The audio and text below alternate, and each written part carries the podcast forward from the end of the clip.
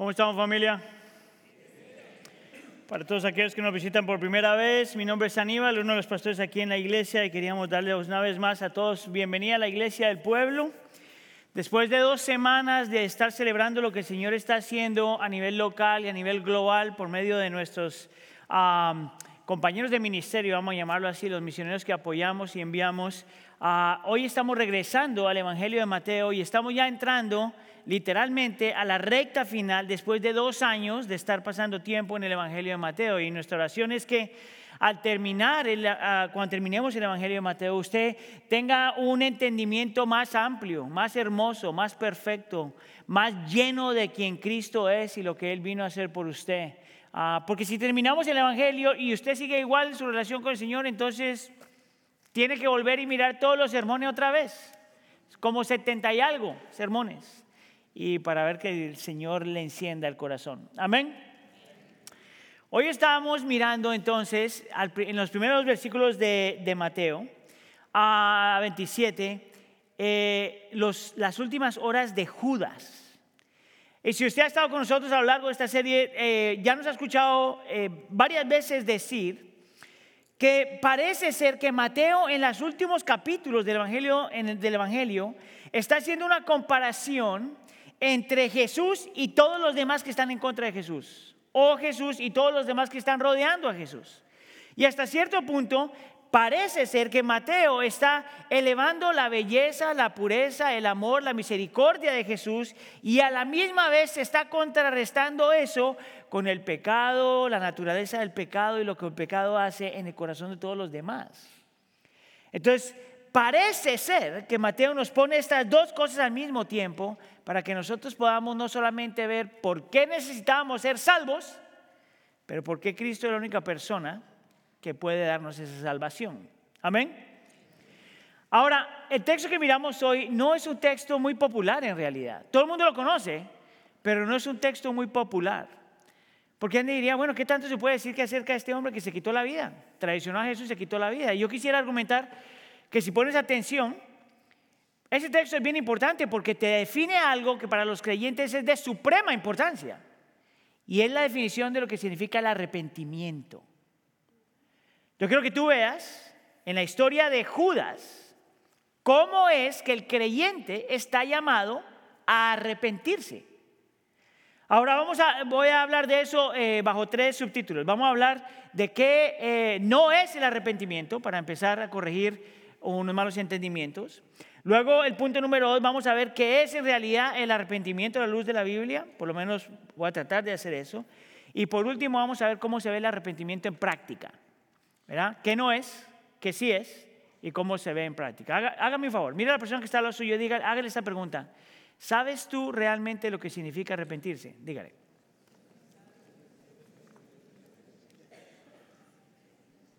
Ok.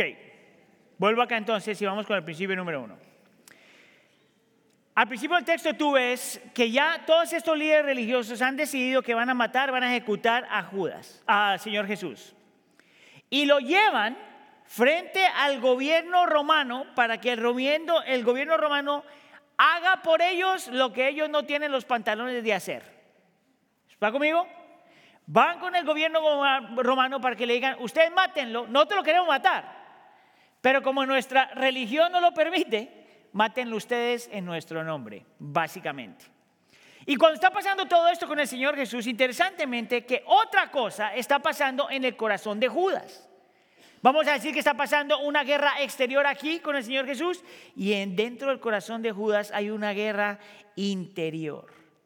Es con ese entendimiento entonces que leemos el versículo 3, donde dice entonces Judas, el que lo había entregado, para que no se nos olvide que él fue el que entregó al Señor Jesús, viendo que Jesús había sido condenado, viendo que ya lo habían declarado a Cristo culpable, aunque no era culpable, sintió remordimiento, diga conmigo remordimiento, y devolvió las 30 monedas de plata a los principales sacerdotes y a los ancianos. Parece ahí un segundo, porque es importante que usted mire que le llegó el tiempo a Judas de darse cuenta que lo que había hecho no tenía que haber hecho. El texto te muestra claramente que Judas antes de morir, le cayó el 20, dicen algunos de ustedes, de que lo que había hecho estaba mal, que había mandado a condenación a alguien que no debía ser condenado. Y siente un remordimiento genuino. Se podría traducir, siente la culpa de lo que hizo. Nada del texto dice que está actuando. En ninguna narrativa te dice que está actuando. Realmente entendió lo que hizo y le cayó el 20 de tal forma que sintió remordimiento. Mire conmigo lo que hace entonces en el versículo 4. Va con los líderes religiosos y les dice, he pecado entregando sangre inocente. Note que no, no, no, no se excusa, no pretende, no hace nada. Él dice, he entregado a alguien que era inocente. Esperen, porque tengo algo metido ahí, no sé cómo sacarlo. ah, eso es lo que está pasando. Ahora, fíjese bien, esto es interesante verlo, porque los, religiosos le dan una respuesta que la gente religiosa hace. Ese, ese, es tu problema, muchachos, ese no es mi problema, que me parece bien interesante. Ahora, eh, yo quiero que tú veas que esto no era algo que Judas estaba buscando, le llegó. Vio lo que hizo y le llegó. Lo interesante acerca de la palabra remordimiento es que en el original está compuesta de dos palabras. No, no, importa ahorita en el momento cómo se dice en el original, pero son dos palabras donde la primera parte de la palabra dice que esto pasó después de que vio algo y la segunda parte de la palabra te está diciendo que se sintió realmente tan mal que cambió su mente cambió su entendimiento, cambió la dirección en la que iba. Algo pasó dentro de él después de que vio a Cristo condenado que dijo, esto no debía ser así, algo cambió. Y te muestra el texto, que es una palabra que nosotros utilizamos en español, que el remordimiento se siente. El remordimiento no es un concepto solamente, el remordimiento se siente. Lo que yo he aprendido, lo que yo he aprendido a mirar es que mucha gente confunde el remordimiento con el arrepentimiento. Y son dos cosas diferentes. Pueden ir de la mano, muchas veces van de la mano, pero en realidad son diferentes. El remordimiento es esta realización que se siente que eres culpable.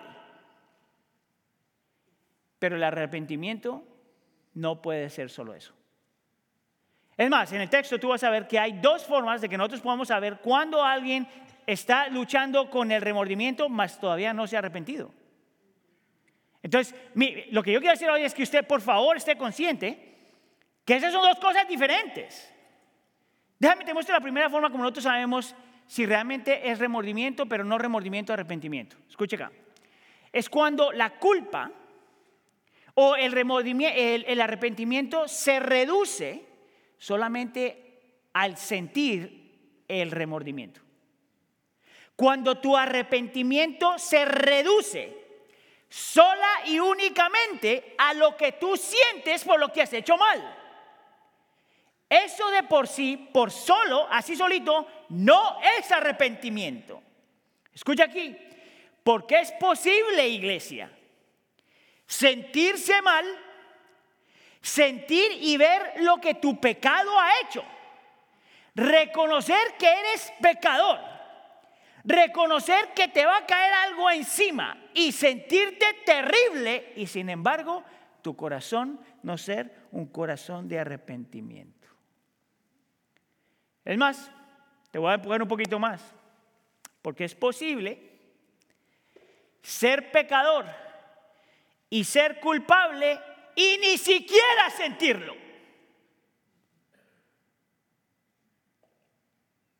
¿Sabes por qué? Porque hay cosas malas que se sienten bien. Mire, vamos a meterlo así personal, ya de trancazo, ¿ok? ¿Cuántos de ustedes detestan su pecado? Levanten la mano. ¿Cuántos de ustedes el mismo pecado que detestan lo aman?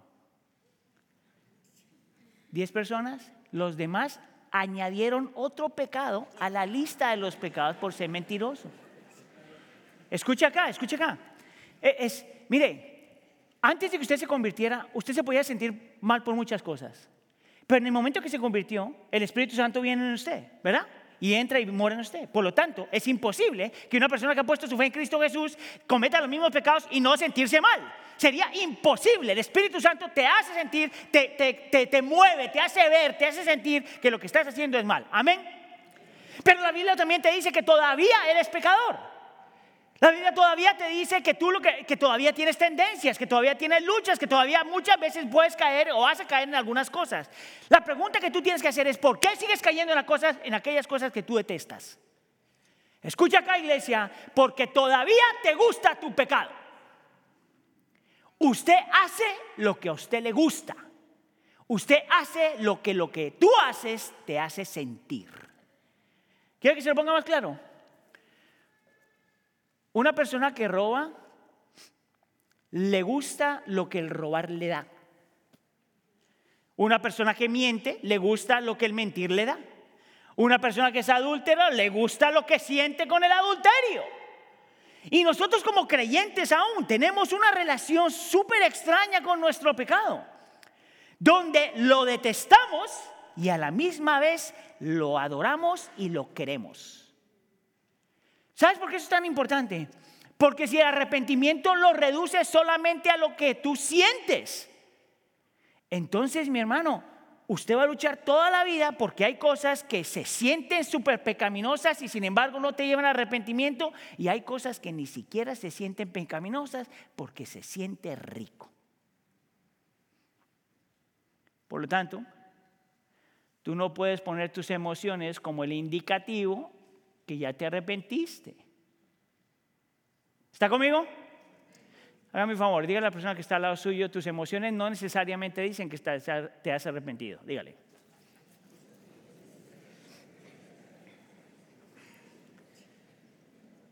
Es más, déjeme le doy algo más. Si a eso se reduce el arrepentimiento, entonces ¿por qué sigues pecando? Si el arrepentimiento es que te sientes mal, entonces ¿por qué sigues con lo mismo? ¿No te parece una lógica bíblica? Si es tanto lo que tú sientes por lo que tú has hecho, entonces ¿por qué sigues luchando con lo mismo? Mire, estaba yo, este fin de semana estaba con los jóvenes, solo fui un par, de, un par de días y estuve en algunas de las enseñanzas y hice una enseñanza ah, ayer en la mañana, que es, es parte de lo que estoy hablando aquí hoy. Entonces, estaba compartiendo con ellos el mismo tema, pero estaba compartiendo con ellos una experiencia en mi propia vida de, de, yo realmente, realmente, escucha acá, de yo realmente darme cuenta que soy pecador, de que mi pecado tiene consecuencias, que mi pecado ha lastimado a gente y que mi pecado puede traer cosas en mi vida. Yo crecí en un contexto cristiano, pero yo me convertí como hasta los 21 años. Pero me acuerdo claramente esta ocasión donde todo lo que te estoy diciendo, este sentimiento era verdad y genuino, era más o menos como a los tres, a los 13 años, ah, eh, eh, nos habíamos movido de pasar de, Colombia a Ecuador y estoy con un primo. Ah, y mire, con mi primo nosotros hacíamos un montón de cosas que me da vergüenza decir. Una de las cosas que no me, da vergüenza decir, pero que tengo que contarla porque si no, entonces, ¿cómo predico? Es teníamos una tendencia que cuando nos faltaba dinero y queríamos algo, y como nuestra familia no nos daba, pues nosotros nos encontrábamos la forma de conseguir lo que queríamos sin tener que pagar. ¿Tú sabes cómo se llama eso? Robar. Teníamos una tendencia, siempre hacíamos eso. Quieres chocolate, yo quiero chocolate, pues vamos a la tienda y conseguimos chocolate. Trece años. me acuerdo claramente en esta vez, donde entramos a esta tienda, eh, una tienda que cuenta como si fuera aquí en Estados Unidos, aquí en Chicago, Yu o el muy parecido a eso, pero más chiquita. Y entonces yo me voy a robar un chocolate. Ahora, tú sabes lo ignorante y tonto que es uno a los 13 años, porque en vez de coger un chocolate que nadie va a ver, cogí un chocolate como de este vuelo. Entonces, pecador y tonto al mismo tiempo. Entonces, para esconder el, el chocolate, yo me lo meto aquí adentro, aquí.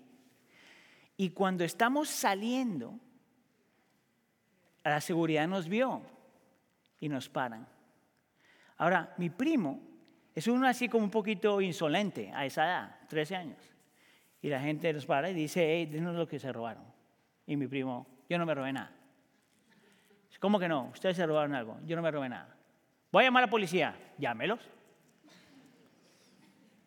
Y lo van a llevar a la cárcel. Que me lleven. Yo no me robé nada. Ahora, yo siempre cuento mi relación con mi primo como que él era Batman y yo era Robin. Porque él era valiente, men. Y se, hacía cosas que yo nunca haría, pero yo era Robin. Era más tranquilito y medio chillón. Entonces me voltean a mirar a mí y me dice, danos lo que te robaste. Mire, yo metí la mano aquí y empujé el chocolate y se bajó por acá por la pierna. ¿Se acuerda? Para los que son de mi edad se tienen que acordar de esto, cuando nos vestíamos bien cool, que se amarraban las cosas aquí, se cerraba aquí, el pantalón estaba gordo, como estilo Michael Jackson. ¿Cuántos de ustedes se acuerdan de eso? Mi gente, mi gente. Yo empujo el chocolate, el chocolate se cae y ahora me están preguntando a mí lo mismo que le están preguntando a él, pero como yo soy Robin, yo estoy muerto de miedo. Y me empiezan a decir, tú te robaste algo. Y yo hubiera podido decir, yo no me robé nada. No, yo, no. ¿Que te robaste algo que vamos a llamar a la policía? No, por favor. Y porque para asustarme, abren uno de esos uh, refrigeradores gigantescos donde meten la carne y todo eso. Y me dice, o nos das lo que te robaste o te metemos ahí. ¿Sabe qué yo hice como buen varón? Empecé a llorar. No, por favor, yo no me robé nada. Pero mira qué tonto. En vez de decir, mira, aquí está el chocolate. Taca, taca, taca, tome. Y de ahí me arrolló otra vez el pantalón porque hay que verse bien. Mire, yo salimos de ahí, interesante. No nos metieron en el refrigerador, nos dejaron ir. Y me salí con el chocolate.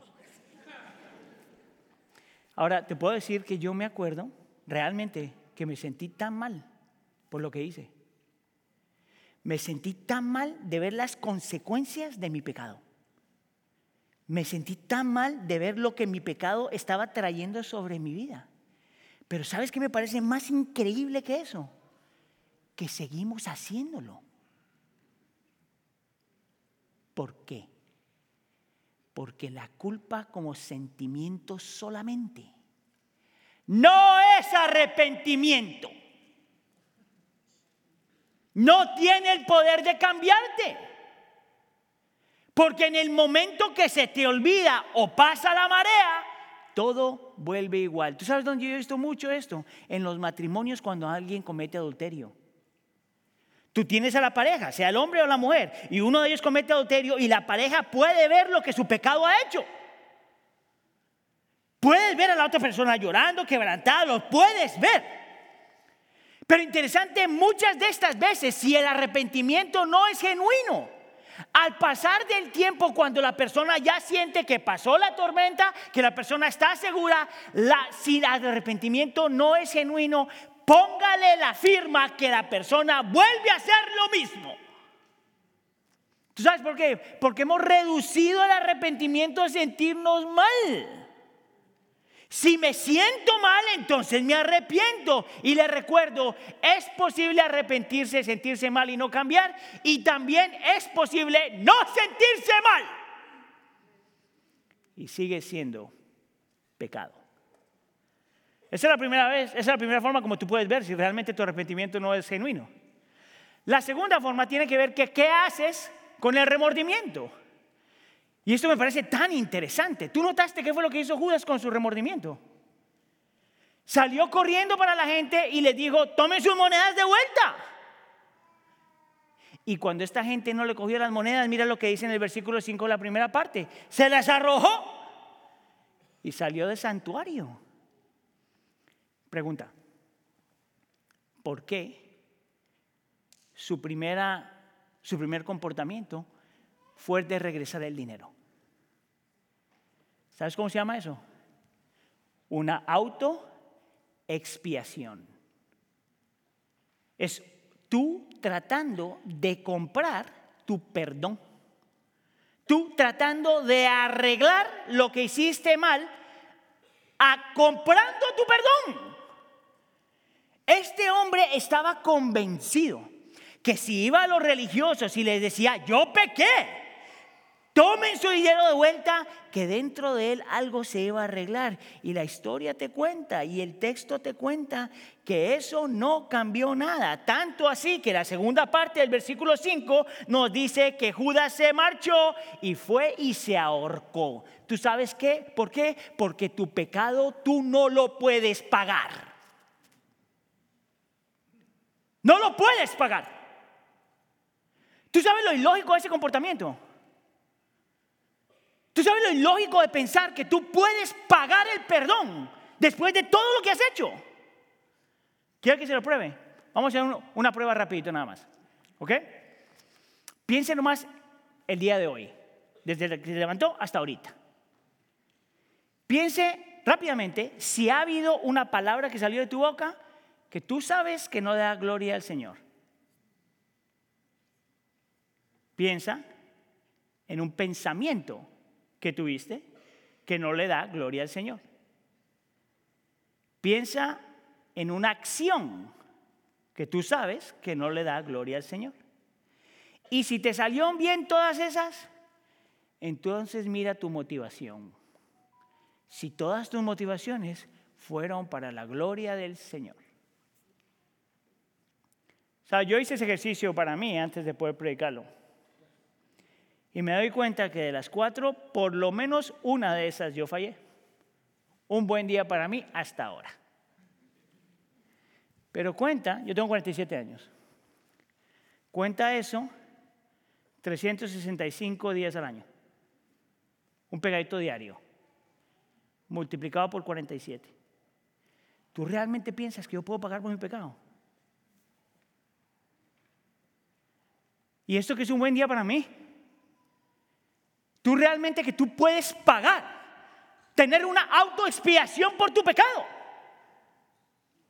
¿Sabes cómo tú sabes cuando el arrepentimiento no es genuino? Cuando piensas que tú lo puedes arreglar.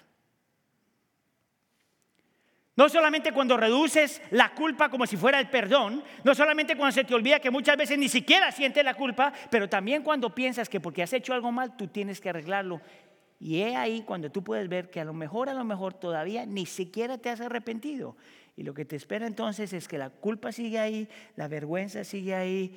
Y si uno no se cuida, termina exactamente como Judas.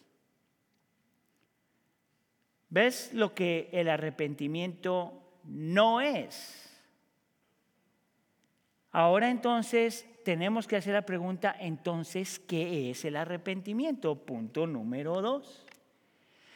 Mire, y es interesante porque el remordimiento, el sentirse mal, es parte de lo que te lleva al arrepentimiento. Pero para que el remordimiento se vuelva en un arrepentimiento eventualmente, tienes que aprender a, hacer la pregunta, ¿por qué me siento mal? Y es aquí donde Pablo habla, por ejemplo, de esta, uh, él, eh, eh, le llamaría algo parecido como a una culpa santa, en 2 Corintios capítulo 7, o 1 Corintios capítulo 7. En 2 Corintios capítulo 7 es como una culpa santa, esa es mi traducción, la parafraseándolo. Es cuando tú sientes que lo que está haciendo, lo que, lo que hiciste está mal, pero no solamente por las consecuencias de tu pecado, escucha acá, sino por contra quién tú pecaste primero. ¿Contra quién fue la ofensa primero? Y la razón por la que Pablo hace todo este argumento es porque si tu culpa no te lleva a reconocer que la persona que tú ofendiste primero no fue ni siquiera la persona que ofendiste, sino a Dios, entonces no te sabes arrepentir. Todos tus pecados, todos mis pecados son primero una ofensa contra Dios. Y si en tu corazón no está arrepentirte primero con, hacia Dios, tú todavía no entiendes lo que es un pecado. Es por eso que yo puedo decirles, mis hermanos, que no hay ningún pecadito. En realidad, hay diferentes clases de pecado y diferentes consecuencias al pecado, pero no hay ningún pecado que es un pecadito. Es por eso que el cristiano está llamado a la santidad y la santidad literalmente significa que todas las áreas de tu vida, con tu boca, con tus pensamientos, con tus motivaciones, con todo lo que eres, tú cuídate cómo es que estás dándole gloria al Señor con todas las cosas, porque desde una perspectiva donde el pecado es una ofensa contra Dios, no hay en realidad ningún pecadito. Nosotros podemos ser prontos a arrepentirnos cuando nos damos cuenta que nuestro pecado es primero vertical. Mira, hay dos ejemplos en la Biblia, te los voy a mostrar rápidamente. Uno, lo acabamos de hablar con los varones en una de nuestras reuniones. Sergio lo mencionó por un día, yo lo mencioné otro día. Es la historia de David. ¿Tú, sabes esa historia? Segunda Samuel capítulo 11. Si nunca la has leído, tienes que leerla. Pero este es un hombre del Señor. Un nombre que el Señor puso ahí. Y es un hombre que en cuestión de minutos prácticamente comete por lo menos siete pecados. Un poquito más de minutos, un par de días, pero un montón. ¿Quieres que te camine sobre eso? Escuche acá. Dice el texto que él tenía que salir a pelear con su, con su ejército. Pero el hombre se tomó, se dice aquí en Estados Unidos, un sick day. Un personal day. Un chill day. Un emotional hell day lo que tú quieras ponerle, lo que tú utilices en tu trabajo. Y en vez de salir a pelear con el, con el, con el resto del grupo, se quedó en casa. Pecado número uno, el pecado de la pereza. Espero que tú sepas que la pereza es un pecado. Porque se quedó a pasear en su casa, vio a una mujer muy bella y la deseó en su corazón. Pecado número dos.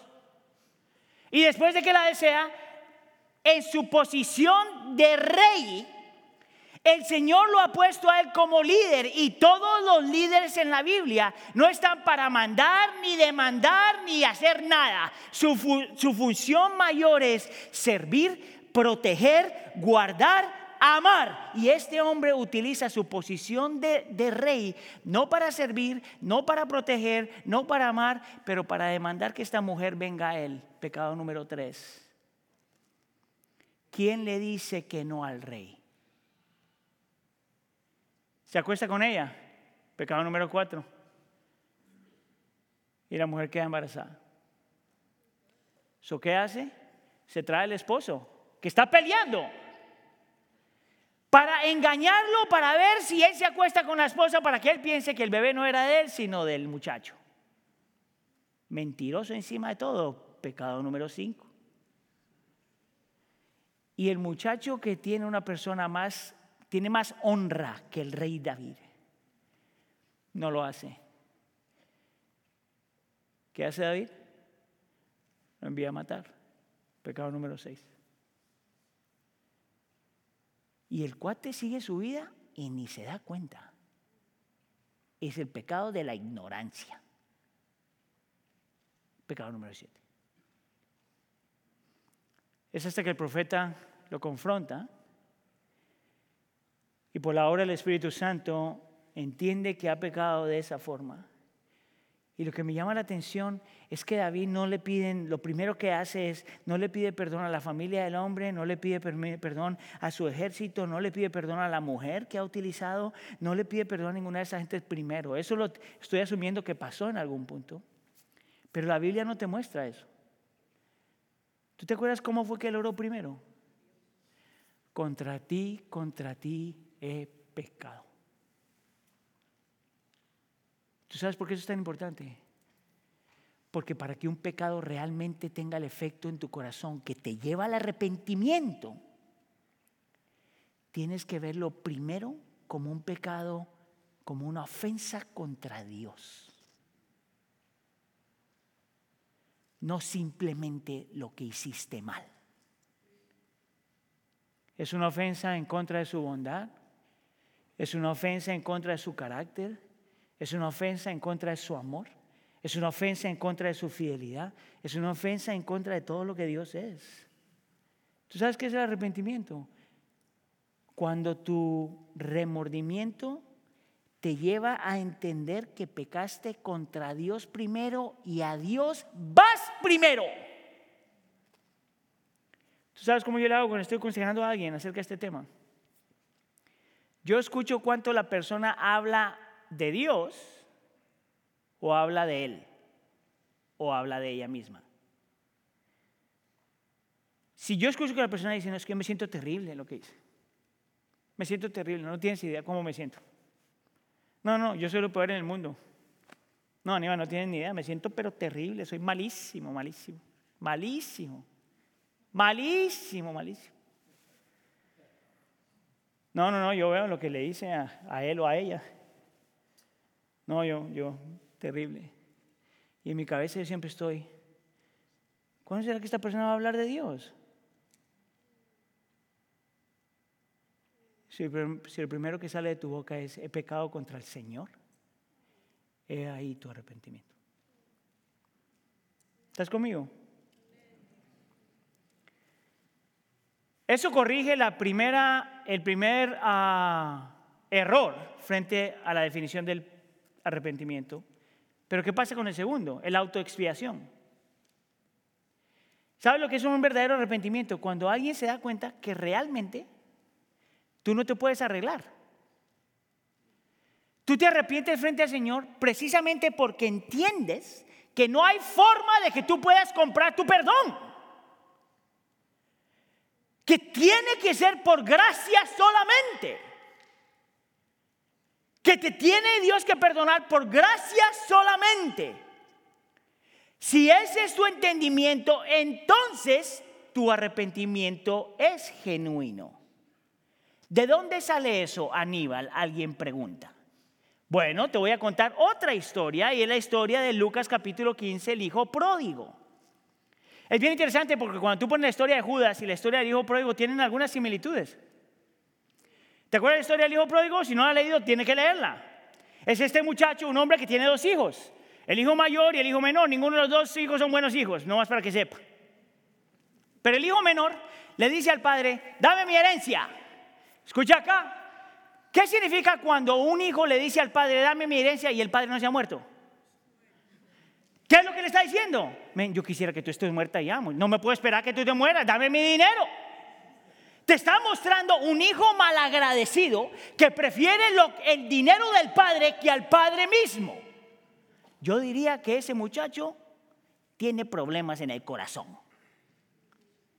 El muchacho toma el dinero, el papá le da el dinero, el muchacho toma toda su herencia y va y se la despilfarra.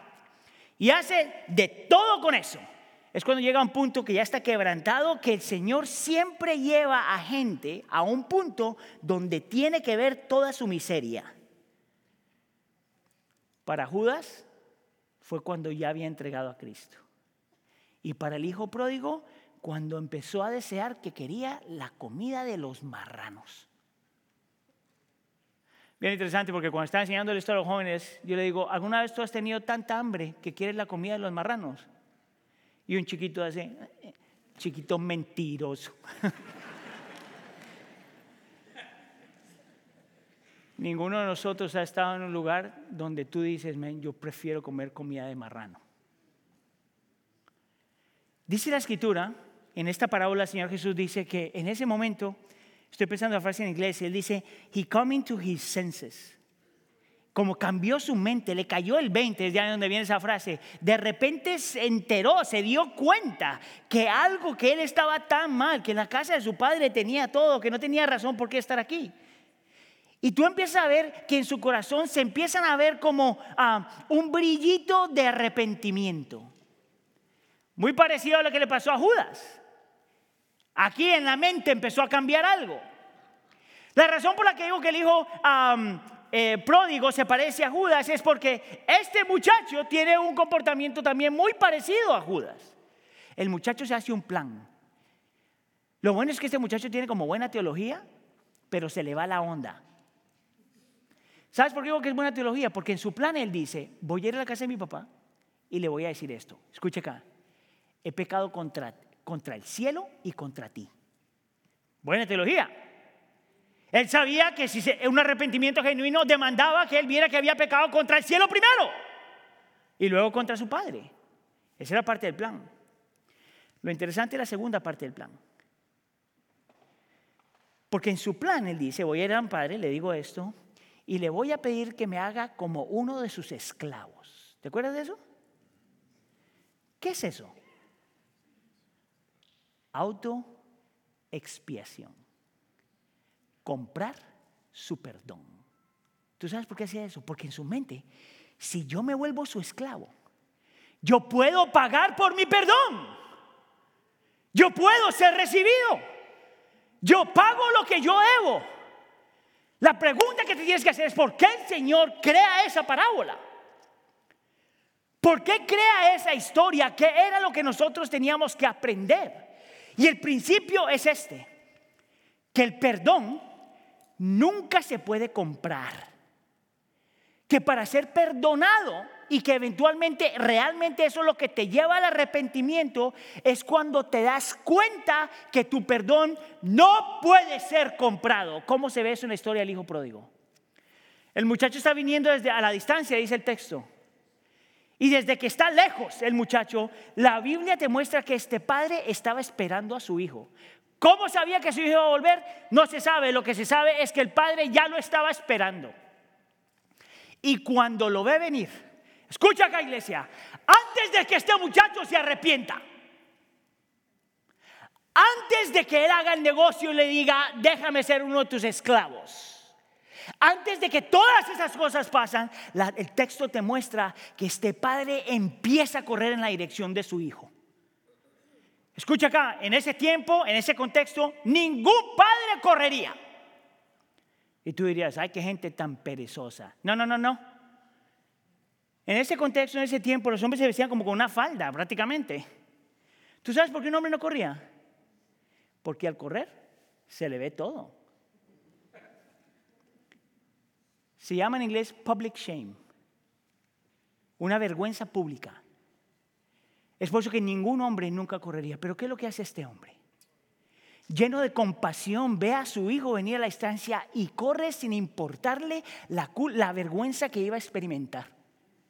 Y abraza a su hijo y besa a su hijo y le da y le pone ropa y le da un anillo como símbolo de que estás de vuelta en mi hogar. Te recibo otra vez. ¿Sabes qué es lo interesante acerca de eso? Lo hermoso acerca de esa parábola, que es la razón por la que Cristo lo muestra. El Padre escoge perdonar a su Hijo antes de que se arrepintiera. ¿Qué tiene que ver eso con Cristo? ¿Cuándo Cristo fue a la cruz del Calvario? Dos mil años atrás. Cuando Cristo fue a la cruz del Calvario, ¿te había ya arrepentido? Es por eso que Pablo dice que aunque cuando éramos todavía pecadores, Cristo murió por ti. ¿Tú sabes por qué nosotros necesitamos eso para arrepentimiento? Porque nosotros no nos arrepentimos para ganarnos el perdón. Nosotros nos arrepentimos porque el perdón ya ha sido extendido. Tú no te arrepientes para ganar algo frente al Señor. Nosotros nos arrepentimos porque tenemos un Dios que en Cristo Jesús corrió hacia nosotros. Nosotros nos arrepentimos porque en Cristo Jesús tenemos un Dios que no le importó la vergüenza. Envía a su Hijo a la cruz del Calvario a ser crucificado prácticamente desnudo. Nosotros nos arrepentimos porque tenemos un Dios que estuvo dispuesto a absorber el pago que se tenía que hacer por lo que habíamos hecho. Nosotros nos arrepentimos porque tenemos un Dios que no esperó que tú vinieras a Él, Él vino a ti primero. Y cuando tú ves ese Señor, ese Dios, ese Salvador, porque tú no quieres ofender a ese Dios, por eso tú eres pronto para arrepentirte. Escuche, cuando siento el peso de mi pecado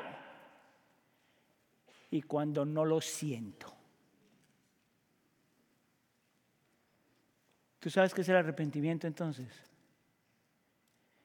Es responder al amor, la misericordia y la gracia de un Dios que no te esperó a que tú vinieras a Él, pero que Él vino a ti. El arrepentimiento entonces tiene que ser más que emoción. Pero aun cuando la emoción está, esa emoción te tiene que llevar a Cristo. Y tiene que llevarte al punto donde reconoces que no te puedes salvar. Pero si tú tienes este Dios, la razón por la que te, te arrepientes es porque tú no quieres lastimar su corazón. ¿Sabes que eso nosotros no lo entendemos de un nivel humano? Porque nosotros como humanos funcionamos completamente opuesto. Yo te perdono si tú me pides perdón. Si tú no me pides perdón, yo no te perdono. Pero no es la perspectiva del Señor. So, la pregunta para ti es esta. ¿Cómo está tu vida de arrepentimiento? Es más, me atrevería a decir que tú solo vas a cambiar cuando eso se vuelva una verdad en tu vida. Es más, me atrevería a decir que posiblemente tu relación con el Señor no está donde tú piensas que está, a menos de que tú empieces a arrepentirte de esa forma. Es más, yo no creo que tú nunca vas a realmente odiar tu pecado, a menos de que entiendas eso. Mire, frente al Señor yo le puedo decir, yo detesto tanto mi pecado,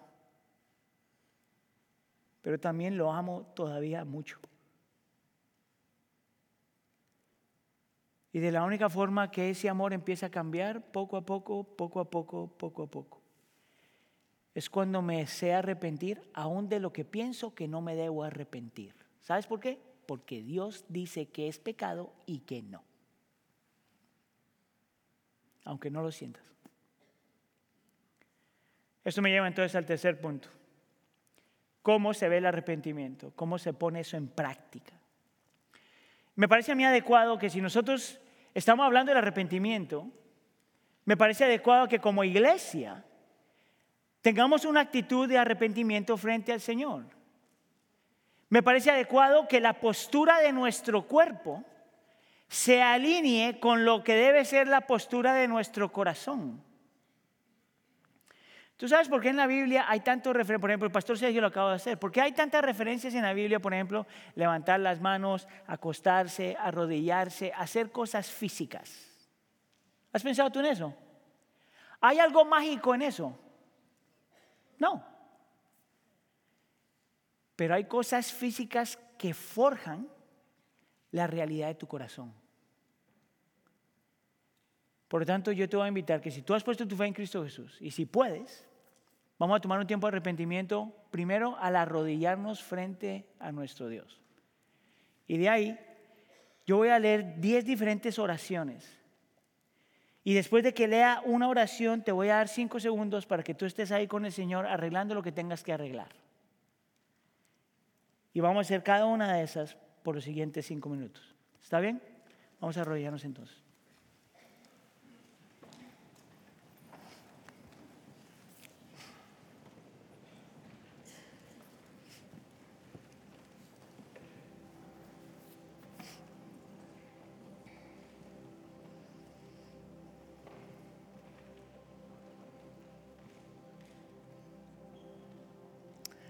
Señor, venimos a ti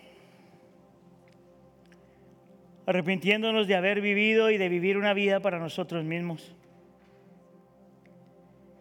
Y te pedimos, Señor, que nos ayudes a cambiar para vivir una vida para ti.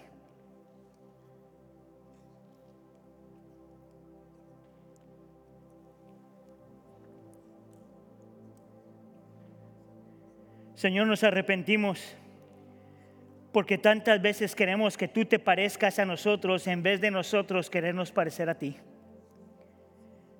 Te pedimos, Señor, que tú cambies nuestro corazón para que cada vez seamos más como tú.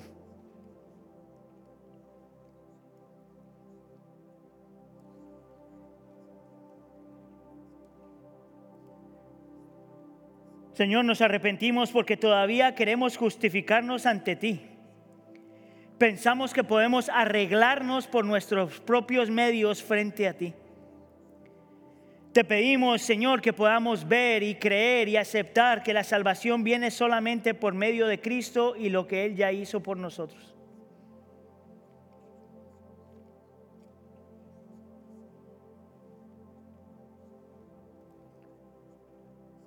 Señor, nos arrepentimos de nuestra hipocresía y fariseísmo. Y te pedimos, Señor, que nos hagas libres del doble ánimo y que nos ayudes a morir a nosotros mismos para vivir para ti.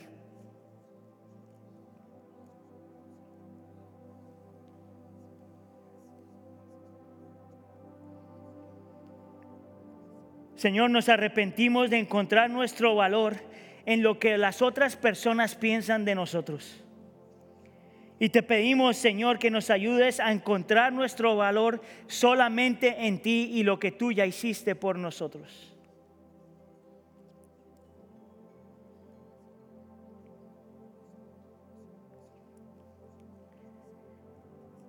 Señor, nos arrepentimos al negarte áreas de nuestra vida.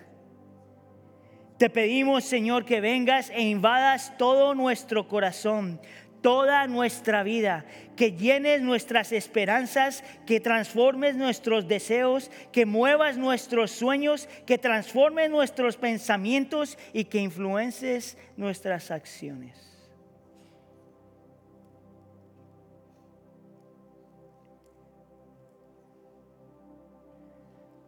Señor, te pedimos perdón porque no te amamos bien y no sabemos amar bien a otros. Ayúdanos a amarte a ti primero y saber amar a los demás.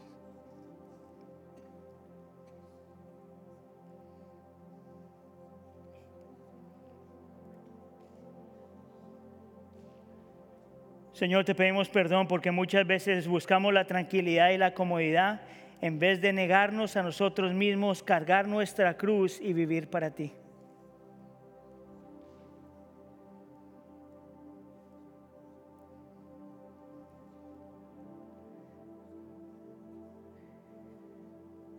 Te pedimos perdón, Señor, por todas las cosas buenas que debíamos haber hecho, pero que no hemos hecho. Te pedimos, Señor, que nos des oportunidades de hacer el bien para darte gloria a ti y amar a este mundo en medio de la oscuridad.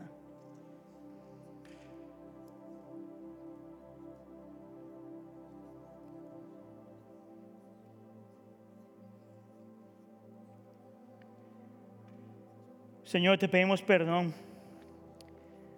porque muchas veces nos servimos a nosotros mismos y a nuestros propios intereses. Te pedimos que por la obra de tu Espíritu Santo nosotros vivamos para la gloria de tu Hijo.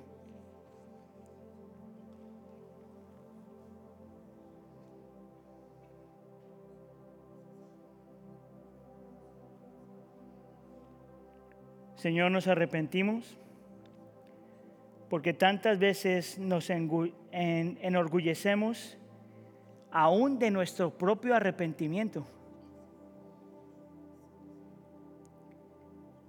Te pedimos, Señor, que nos recuerdes que nuestra salvación es solo por gracia. Porque tú corriste a nosotros.